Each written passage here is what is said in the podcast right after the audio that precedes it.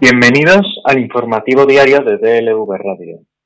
El impuesto a las grandes fortunas estará presente en el proceso de elaboración de conclusiones de la Comisión para la Reconstrucción Económica y Social, tras quedar fuera del acuerdo entre PSOE y Unidas Podemos, que servirá de marco para los pactos de la Comisión, Esquerra Republicana, EH Bildu y Más País lo han incluido entre sus enmiendas al documento final del Grupo de Reactivación Económica, que pretende aprobar sus conclusiones este miércoles. Las tres formaciones habían llevado esta medida en sus borradores el jueves de la semana pasada, cuando el grupo de trabajo de la Comisión encargado de elaborar las propuestas económicas y fiscales designó el acuerdo alcanzado entre los de Sánchez e Iglesias como el texto sobre el que trabajar sus conclusiones. Sin embargo, tras elegir el documento propuesto por las formaciones que sustentan al gobierno de coalición, sus borradores, como los del resto de grupos, quedaron rechazados. Desde ese jueves y hasta este lunes, los partidos han estado trabajando sus enmiendas al borrador y los tres partidos han transformado las propuestas de su documento sobre el impuesto a las grandes fortunas en enmiendas. La tasa ya había sido puesta sobre la mesa por Unidas Podemos en las negociaciones que durante la semana pasada mantuvieron con los socialistas para elaborar un borrador acordado. Pero finalmente la medida, que no era vista por con buenos ojos por el área económica del Ejecutivo, los ministerios de Economía y Hacienda, se cayó del acuerdo. Aunque el concepto es el mismo, los, los grupos proponentes difieren del contenido, alcance y tipo impositivo de la tasa. Esquerra Republicana propone un impuesto a las grandes fortunas de más de un millón de euros mediante un tipo impositivo del 3%. EH Bildu hace una propuesta más genérica para ser debatida posteriormente en comisión mediante un impuesto a la riqueza y a las grandes fortunas que afecte al 1% más rico del Estado. La enmienda de Más País es la más definida de las tres. Los de Íñigo Errejón plantean un impuesto a los ultrarricos mediante una reconversión del actual impuesto sobre el patrimonio con un tipo de entre el 1 y el 1,7% para patrimonios superiores a un millón de euros y del 2 para patrimonios superiores a 2 millones.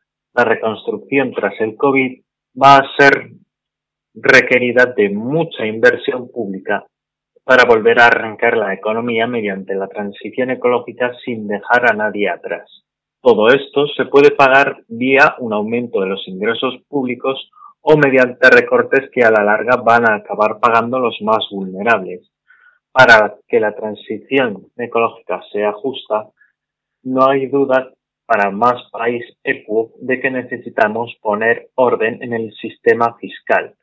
Precisan desde la coalición en su exposición de motivos.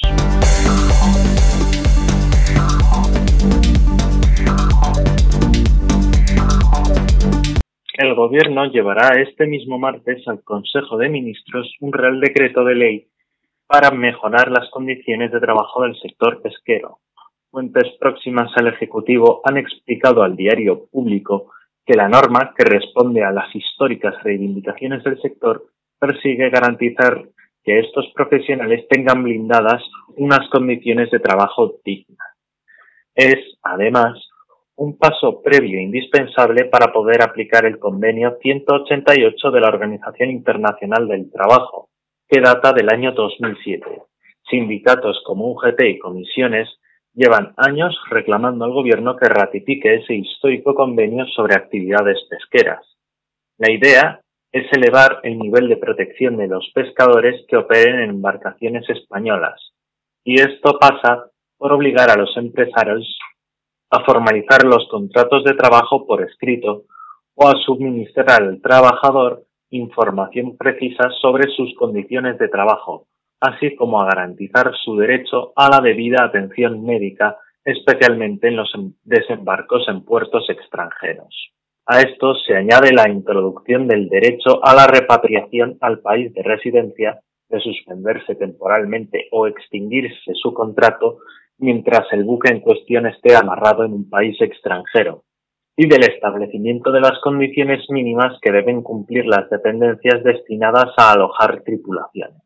En la misma línea, el Real Decreto incluye varias disposiciones en relación a las condiciones laborales de estos trabajadores, entre otras, la actualización de títulos profesionales del sector pesquero. La norma cuenta con el apoyo de distintas organizaciones empresariales y sindicales del sector pesquero, y equipara la situación de los pescadores con las de otras profesiones del sector marítimo, como las de la marina mercante, que ya disponen de una normativa similar. La aprobación del Real Decreto para la mejora de las condiciones de trabajo del sector pesquero, desarrollado por el Ministerio de Trabajo y Economía Social que dirige la ministra Yolanda Díaz, supondrá así culminar la disposición de la Directiva Europea 2017-159 del 19 de diciembre de 2016.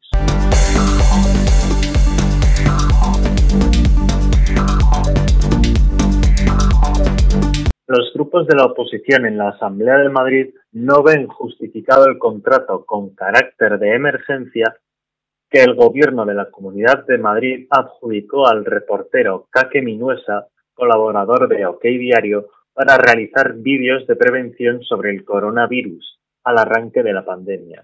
El diario público informó hace una semana del contenido de esta veintena de vídeos entre los que hay varios homenajes, consejos tardíos y otros contenidos que, en su mayoría, difícilmente cuadran con el propósito del contrato, adjudicado a dedo y sin publicidad por un importe de 30.250 euros.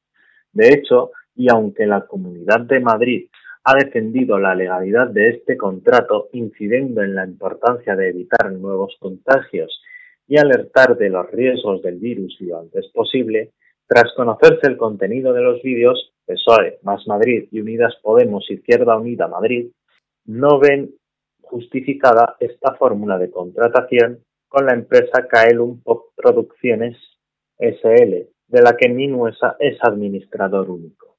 En mi opinión, no es un contrato de urgencia, afirma José Ángel Chamorro, diputado autonómico del PSOE y portavoz en la Comisión de Control de Telemadrid.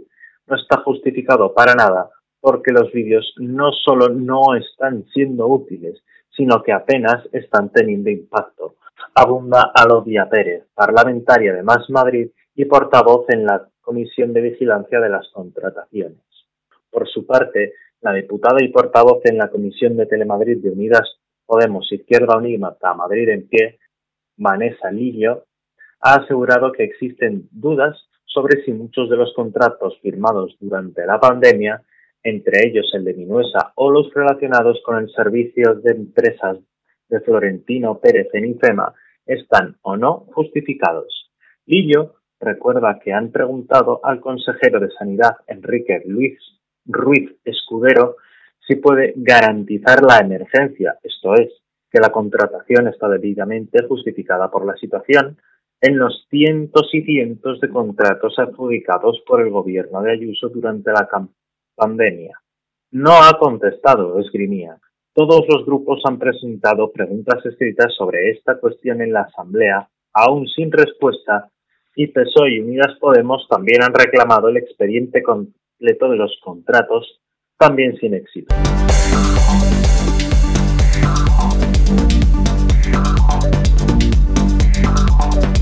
Ni personas, ni personas homosexuales o transexuales ni mujeres con derecho al aborto, ni relaciones sexuales abocadas única y exclusivamente al placer de sus participantes.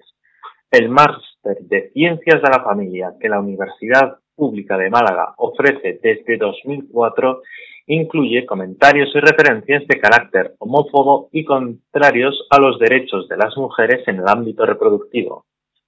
El estudio de este máster pone sobre la mesa los temas que en la actualidad afectan a la dinámica familiar, nuevas leyes, nuevos modelos de familia, las dificultades de los padres para educar, sexualidad, terapia conyugal, conciliación de la vida laboral y profesional y cuestiones de bioética, entre otras. Así lo explicaba en 2019 EduFamilia, una asociación andaluza que tiene a su cargo la dirección de este curso. El director del máster es el mismo que el responsable de la familia. Se trata del catedrático de filosofía de la UMA, Tomás Melero, quien, según consta en su currículum, fue nombrado miembro del Consejo Pontificio para la Familia por el Papa Benedicto. Sus escritos superan ya los 80 libros y más de 140 colaboraciones en libros y revistas especializadas, así como un buen número de folletos, opúsculos y artículos de divulgación, destaca la UMA. De hecho, varias obras de Melendo figuran entre los materiales de consulta de este máster. Entre ellas figura Asegurar el amor, escrito por este catedrático junto a Lourdes Millán Puelles. Ese trabajo, publicado en 2002 por la editorial Rialt, vinculada en sus orígenes al Opus Dei, definen a la homosexualidad como una anomalía afectiva para la cual el matrimonio no puede constituir y sostienen un remedio. Quien no logra superar ciertas desviaciones afectivas no debe hacerse la ilusión de encontrar en el matrimonio un talismán que todo lo cura. Por el contrario, debe considerar la eventual grave injusticia que comete contra su pareja, subraya. Asimismo, en un documento del máster titulado El complejo mundo de la afectividad, se señala que el uso fraudulento de los vocablos y expresiones, la manipulación del lenguaje, como se suele llamar, conduce a bastantes personas a dar por bueno lo que, si se expresara de la manera adecuada y pudiera ser bien conocido, sin duda sería rechazado. Entre esos usos fraudulentos de los vocablos, citan concretamente el término homofobia, utilizado para desautorizar, tratándolos propiamente como enfermos mentales. La fobia está calificada por la Organización Mundial de la Salud como anima, anomalía psíquica a quienes no consideran normal la homosexualidad. No hace mucho conceptuada ella misma como enfermedad. El responsable de este máster es además autor de otro texto titulado La belleza de la sexualidad, en el cual define a la homosexualidad como desviación. Sostiene que la tendencia en sí, al margen de su origen, aunque desordenada, no es intrínsecamente mala, sino que lo malo sería dar rienda suelta a esa tendencia, siempre por la desviación que implica, igual que, al menos en algunos casos, muchas otras. En ese contexto, la biografía de la cuarta unidad del máster incluye el texto titulado Del género a la perspectiva de familia, escrita por Rafael Santamaría, director de la Facultad de Derecho de la Universidad Católica San Pablo de Perú. En relación con la homosexualidad, se considera que la ciencia no ha llegado a ninguna demostración probada de que ésta tenga bases genéticas. En este sentido, tales conductas son elegidas voluntariamente por la persona.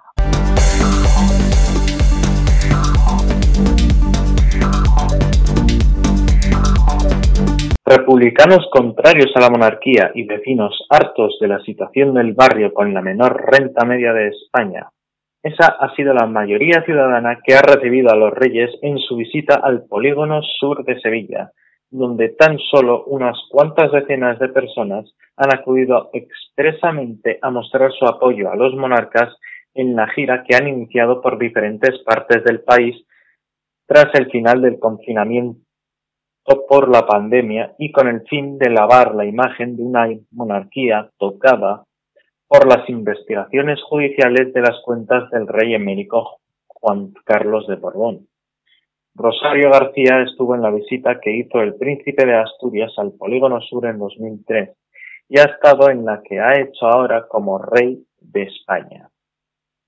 Ella es la portavoz vecinal de la plataforma vecinal También Somos Sevilla, y ha podido comprobar que entre las dos visitas reales la situación apenas ha variado en el barrio que sigue considerado como el más pobre de España en el último informe de los indicadores urbanos del Instituto Nacional de Estadística.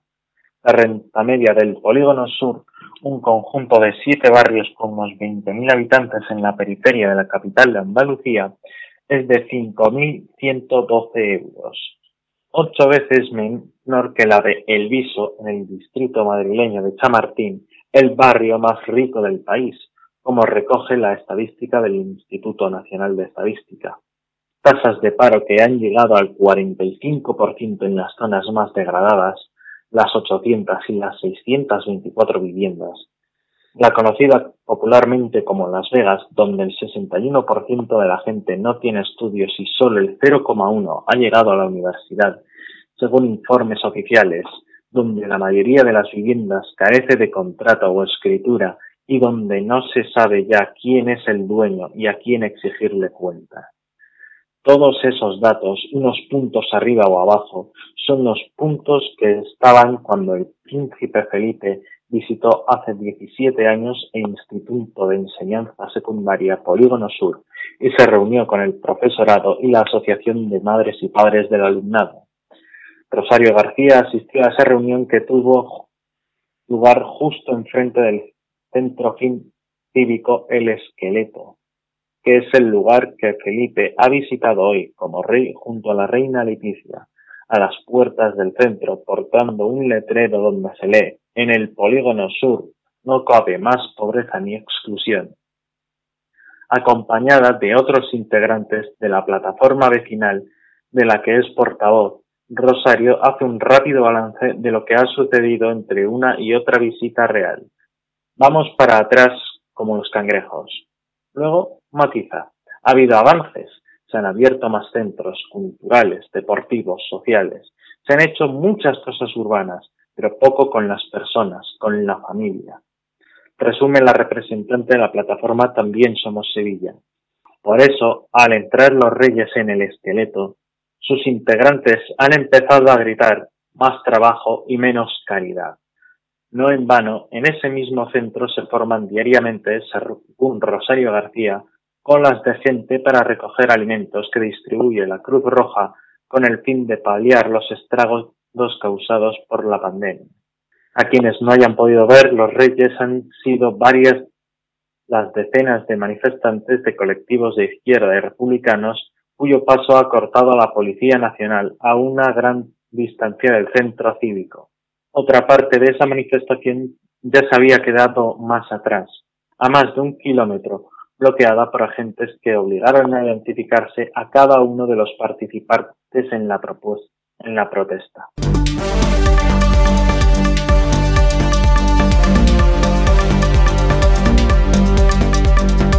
Y ahora, en el plano internacional, un agente de la ciudad polaca de Kutno, donde operaba el matadero, propiedad del entramado criminal italiano de los Pini, trasladado a la población aragonesa de Binefar, ha sido detenida por la Oficina de Asuntos Internos de la Policía del Condado de Londres, acusado de lavar dinero, asistencia para cometer delitos fiscales, participación en un grupo criminal organizado y obstrucción a la justicia. Otros 11 individuos han sido arrestados e imputados con similares cargos en diferentes operaciones llevadas a cabo en Pomerania Occidental, Lodz, Silesia y Gran Polonia. Según la oficina de la Fiscalía de Lodz, Srodniesk, las detenciones tuvieron lugar el pasado 22 de junio y son el resultado de la investigación que desde hace cuatro años se está llevando a cabo en torno a las actividades mafiosas de Piero Pini y su familia. Solo hace dos semanas que el tribunal polaco de ese mismo distrito sentenció a seis años de cárcel al que hasta 2015 fue fiscal de Kutno, la ciudad donde se hallaban las instalaciones que los italianos trasladaron a Aragón. Ese juzgado consideró probado que el condenado Slawomir Erwinsky había sido sobornado entre 2013 y 2015 con no menos de 26.000 euros por parte de las directivas de confianza del italiano Elisbeta Marciniak para que creara un paraguas legal que diera cobertura a las timbas del carnicero. Gracias al trabajo realizado por el responsable de la Oficina de Crímenes Económicos de la Fiscalía de Lodz, Krzysztof Bukowiecki, Ahora se sabe que el tumor empresarial urdido por los Pini extiende sus metástasis hasta la propia policía, De acuerdo a la justicia polaca, el entramado mafioso traído a la litera por los socialistas aragoneses se sirvió de cuantos peones pudo para emitir facturas falsas, lavar dinero, cometer abusos laborales y, en este caso específico, también obstruir la investigación. Se da por hecho que el policía arrestado facilitaba información al entramado de Piero Pini y su familia y allanaba el terreno para las estafas. En virtud de los cargos que se le acusan, el imputado podría hacer frente hasta a 10 años de penas de prisión. Los hechos por los que el policía y el resto de sospechosos han sido arrestados por los oficiales de Lodz, Chesney, Onzan y Katowice acaecieron durante 2011 y 2015. En opinión de la Fiscalía, los presuntos delincuentes podrían haber estado operando en todo el país a través de las empresas asociadas con la filial polaca de los Pini. Su principal función era fabricar una enorme cantidad de facturas falsas para incrementar la cuenta de gastos y evadir impuestos.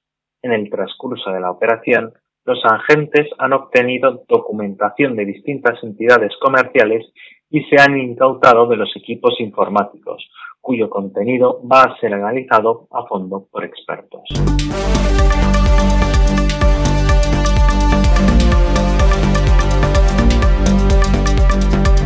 La farmacéutica estadounidense Gilead anunció este lunes que va a vender su fármaco Remdesivir, el primero que ha demostrado ser efectivo para tratar el COVID-19, a 390 dólares el vial para los gobiernos de países desarrollados, lo que elevaría el precio habitual a 200 a 2.082 euros por paciente y el de las terapias más largas a 3.818.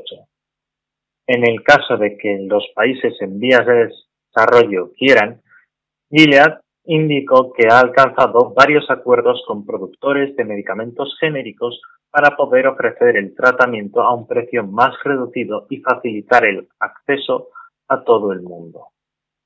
En Estados Unidos, desde que en mayo se aprobó la de emergencia luz sobre Remdesivir para enfermos de coronavirus, los hospitales han estado usando dosis donadas por Gilead que a partir de julio comenzará a cobrar por el medicamento. En su país, Gilead ha decidido fijar el mismo precio de 390 dólares por vial para los programas de sanidad pública como Medicare, mientras que para los privados, los más habituales en Estados Unidos, será de 462,9 euros, por lo que supone un precio de 2.777 para el tratamiento más habitual, que consta de 6 dosis, y de 5.091 euros para el más largo, mucho menos común. El precio superior para los programas privados se deriva de que habitualmente en Estados Unidos los programas públicos reciben descuentos en los precios de los medicamentos con respecto al de mercado. En una carta abierta, la empresa explicó que quería evitar negociar el precio del Remdesivir país por país y aseguró que lo fijó teniendo en cuenta la situación de los países desarrollados con menos capacidad adquisitiva y claramente por debajo del valor que el medicamento ofrece. Según Gilead, estudios han mostrado que de media los pacientes tratados con este fármaco pasan hospitalizados cuatro días menos, lo que supone un importante ahorro para los centros. El Remdesivir, una terapia experimental que empezó a desarrollarse en 2009 y se puso a prueba con pacientes de ébola a mediados de la pasada década, se ha autorizado de emergencia para el coronavirus SARS-CoV-2 porque un ensayo clínico estadounidense se mostró que ese fármaco acorta el tiempo de recuperación en algunos pacientes. En Europa, la Agencia Europea del Medicamento recomendó autorizar el medicamento para el tratamiento de COVID-19 en adultos y adolescentes de más de 12 años con neumonía. El remdesivir es un antiviral que ralentiza la producción de nuevas partículas de virus y, como resultado, una infección viral que se desarrolla con menos rapidez y los pacientes en estado grave se, recuperan una media de cuatro días antes del habitual, según un amplio estudio llevado a cabo en Estados Unidos.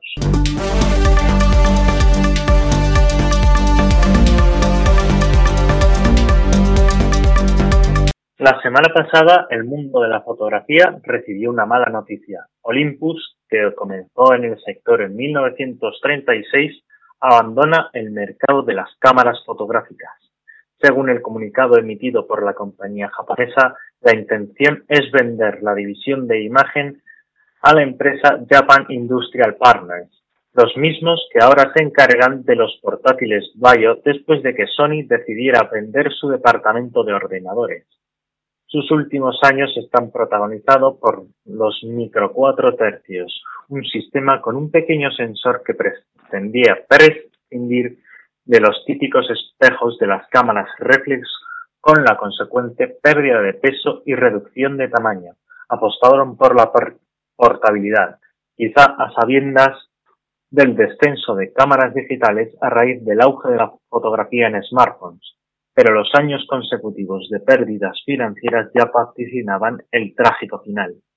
La marca fue creada por Takeshi Yamashita en 1919, al principio bajo el nombre Takachiho Shisakusho, en alusión a una montaña japonesa, y como fabricante de microscopios, cuya parte es mm, aproximadamente el 90% del negocio.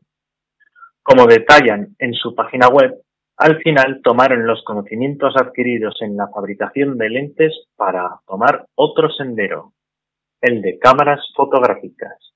Prácticamente desde entonces se han regido por la premisa de fabricar dispositivos pequeños y a un precio asequible. Gran responsable de ello fue Yoshihisa Maitani, uno de los ingenieros más importantes de la historia de la fotografía, como él mismo contó en una charla de 2005, empezó desde pequeño a experimentar con una Leica 3S que tenía en su casa y, y a la que ya veía algunos inconvenientes. Aunque la Leica era buena para un cierto rango de fotografía, lo cierto es que no era una cámara completa. Cuando empecé a toparme con motivos que no podía capturar, comencé a buscar una cámara que pudiera usar y cuando no pude encontrarla, decidí que la única solución era construirla yo mismo, narra el ingeniero. Maitani llegó a Olympus en 1956 y lo hizo con una cámara que pretendía ser tan transportable como una pluma estilográfica, la Olympus Pen, que reducía el tamaño de un negativo de 35 milímetros a la mitad. A pesar de que en un principio los directivos se negaron a fabricar esa cámara de juguete, Finalmente logró pasar por la fase de prototipo y convertirse en una de las cámaras compactas por excelencia. Se vendió tan rápido que la producción no podía satisfacer la demanda y pronto el personal de ventas exigió saber cuándo podríamos enviar más existencias. Pero a pesar del éxito con la PEN, Olympus todavía carecía de popularidad en otro mercado, el de las reflex, dominados por Nikon y Canon. Uno de los grandes problemas con las cámaras SLR era el de su peso, que superaban el kilo. A ello había que sumar la bolsa con objetivos intercambiables, componentes e incluso otro dispositivo adicional en caso de algunos profesionales. Al final, todo el pack podría llegar a alcanzar perfectamente los 6 o 7 kilogramos. Los rasgos iban en consonancia con las imágenes resultantes, siempre monocromáticas y con un enfoque minimalista. El color era muy inflexible entonces y esto siempre incrementaba el nivel de ansiedad, dijo un fotógrafo según las palabras que recogen varios tabloides ingleses y que son testigos de un legado, el de Olympus, que permanecerá inmortalizado en la historia de fotografía. Aunque hemos de recordar que el principal negocio de Olympus sigue siendo el de los aparatos médicos por lo que su historia, en cierto sentido, seguirá.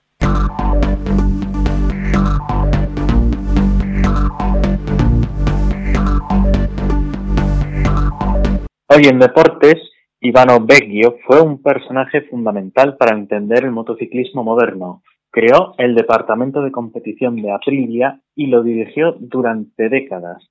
Además de lograr ser el rey de las categorías pequeñas, descubrió o llegó al Mundial de Motociclismo a talentos como Valentino Rossi, Max Biaggi, Marco Simoncelli o Loris Capirossi, entre otros.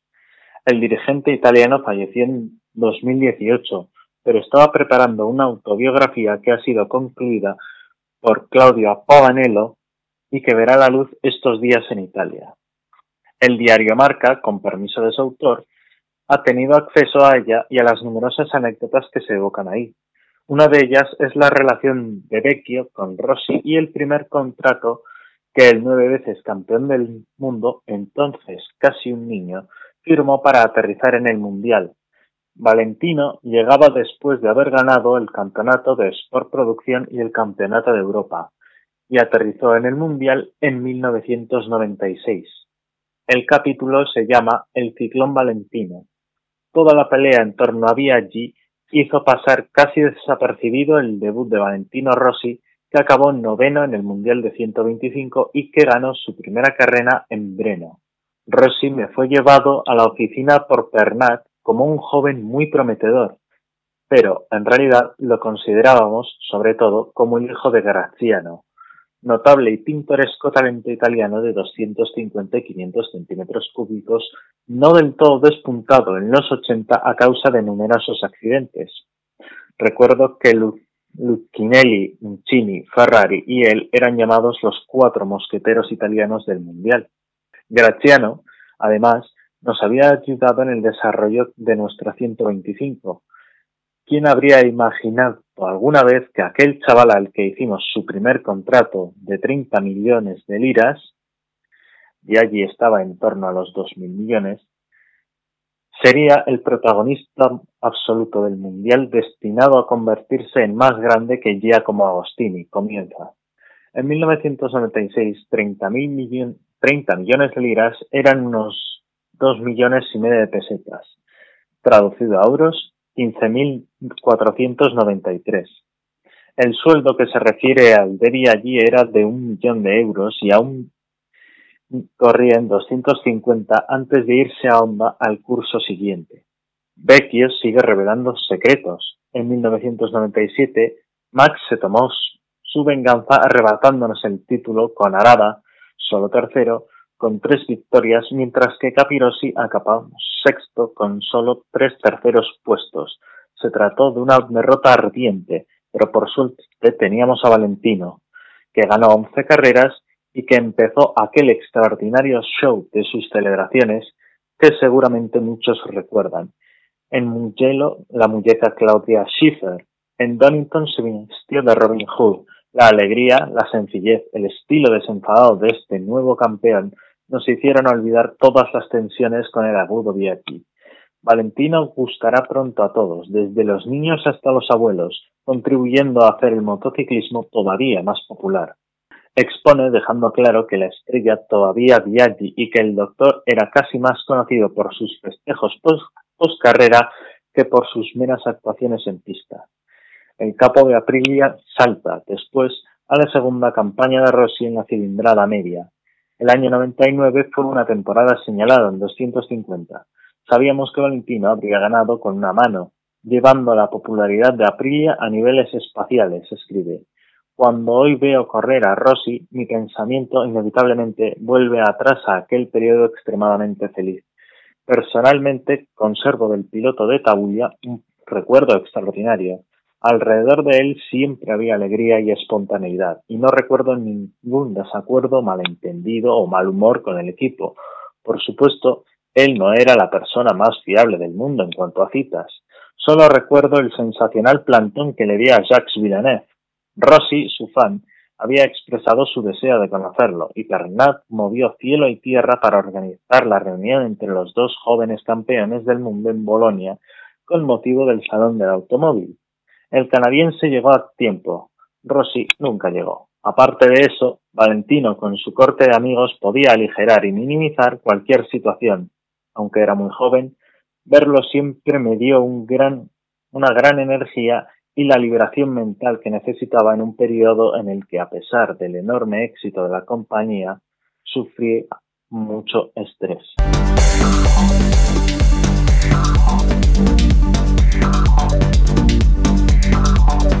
Y en el tiempo estrenaremos el mes de julio con nubes en Galicia, Cantabria y Asturias y algunas nubes y claros en País Vasco y la parte sur de Navarra, nubes también en la Comunidad de Madrid y alguna nube con precipitaciones en el Pirineo aragonés y catalán y en la y nubes y claros también en la en la cuenca del Ebro. Tendremos así avisos por altas temperaturas, naranja en el caso de Andalucía y amarillas en Aragón, Islas Baleares, Castilla-La Mancha, Cataluña, región de Murcia y Comunidad Valenciana.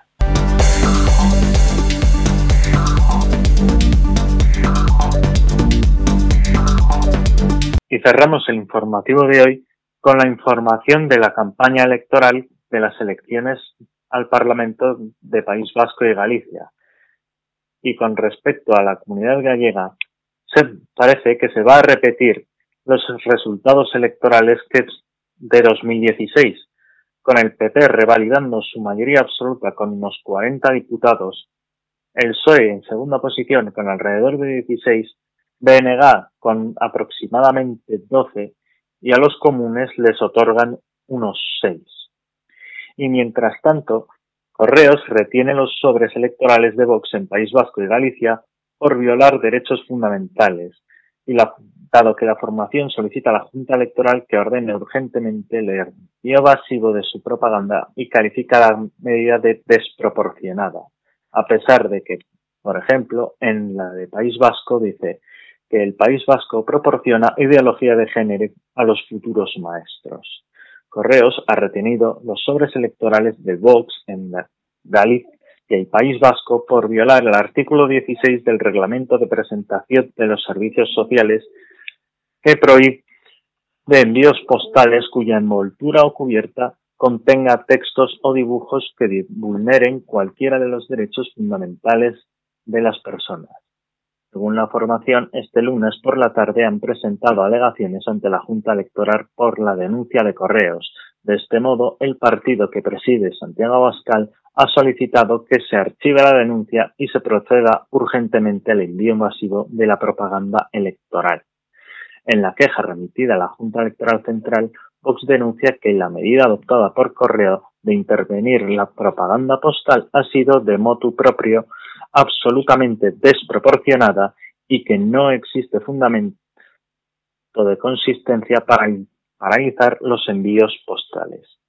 Sin embargo, desde Correos han asegurado al diario El Español que han elevado la consulta a la Junta Electoral Central y que se encuentran a la espera de conocer el criterio de actuación, es decir, que es la Junta Electoral Central quien tiene la última palabra.